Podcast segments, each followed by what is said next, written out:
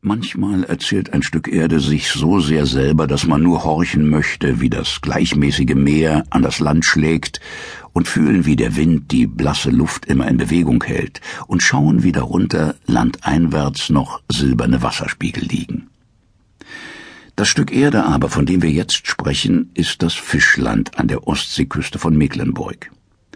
Es ist eine schmale Näherung zwischen dem Meer und dem Saaler Bodden, ein Streifen Landes, der für eine kleine Bevölkerung die Heimat bildet. An dem Leben aber, das hier möglich ist, haben ihren schlichten Anteil einige Bauern und Feldbesteller, noch mehr dazu in der gleichen Ruhe der Zeiten die das Meer bestellenden Fischer und dann noch am meisten die Seeleute und Matrosen, die zu fernen Erden hinpflügend hier ihr Teilchen Heimat wissen. So ist das Fischland ein kleiner Zweig des Mecklenburgischen Landes. Es zweigt ab bei dem alten Orte Riebnitz, dessen Name Fischort bedeutet, und es führt heute sogar mit einer schönen Autostraße auf festem Damme zwischen bescheidenen Feldern und zwischen den Wassern der hinter Dünen treibenden Ostsee und des flachen großen Boddens zu den Halbinseln Dars und Zingst und damit hinüber nach Pommern. Am Ostseestrande haben sich in der Gegenwart die Bäder angesiedelt und im Bodden spiegeln sich alte Ortschaften mit stumpfen, festen Türmen.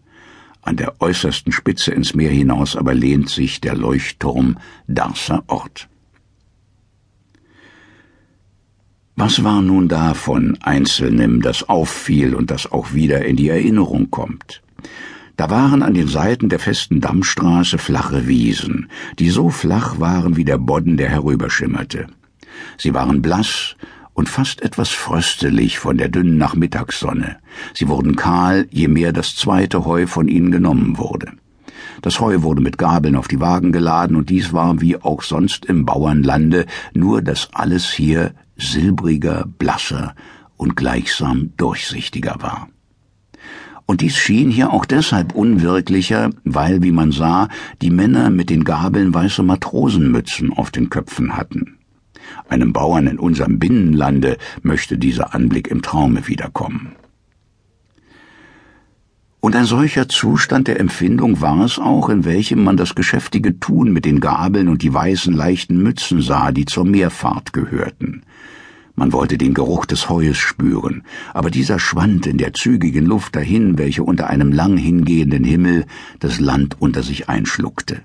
Alles blieb seltsam still, gleich einem fortziehenden Schiffe. Und so war das kleine Bauernleben hier wie ein Traum im Atem der See. Dann war da das stille Fischerdorf Arnshoop, das von Badegästen besucht wird und auch eine Künstlerkolonie hat. Und dann blickte man auf die freie Ostsee hinaus, die bewegt und auch gefangen schien von ihrem gleichmütigen Heranrollen zum Strande und die auch kaum von den Gezeiten verändert wird.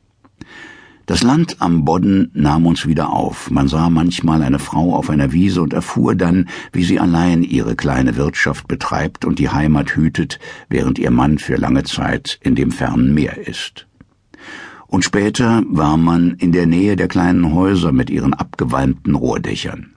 Man fuhr und ging im Sande, und leise rauschten über den Gehenden die hohen Bäume, als ob sie ein Echo in ihren Blättern hätten von dem eben gehörten lauteren Rauschen der großen See. Man kam zwischen die kleinen Häuser eines verstreut liegenden Dorfes und machte dann selber Besuch in einem solchen kleinen und wohnlichen Hause.